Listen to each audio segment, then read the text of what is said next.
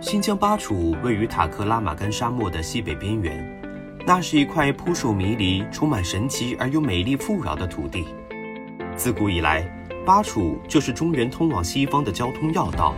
是古丝绸之路的必经之地。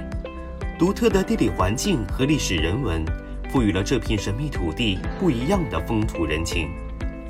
巴楚旅游资源丰富，汇聚湖泊、河流、草原、湿地。戈壁、沙漠、雅丹地貌、胡杨林生态景观于一身，保存有世界上最完整、连片规模最大、最古老的三百一十六万亩原始野生胡杨林，被国家林业局命名为巴楚胡杨林国家森林公园，是名副其实的胡杨之都，更是一个充满希冀而美丽的摄影旅游目的地。金秋十月。野胡杨杯二零二零第一届上海沅江巴楚公益摄影大赛在新疆巴楚拉开帷幕。本次摄影大赛将组织上千名摄影家前往巴楚夏马勒胡杨林、红海景区、色力布亚镇活畜交易市场等地进行摄影创作，立足弘扬胡杨精神、兵团精神，围绕野胡杨这一主题，聚焦巴楚的自然风光与历史人文风情。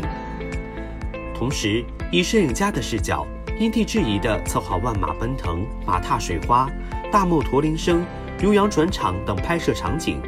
并精选出百个最佳摄影点，打造独具巴楚特色的旅游品牌，扩大巴楚旅游影响力，助推巴楚旅游可持续发展。据悉，由春秋集团负责的巴楚野胡杨号2020上海沅江主题包机已正式启动。本次活动将通过包机分批组织摄影家前往巴楚县进行作品拍摄。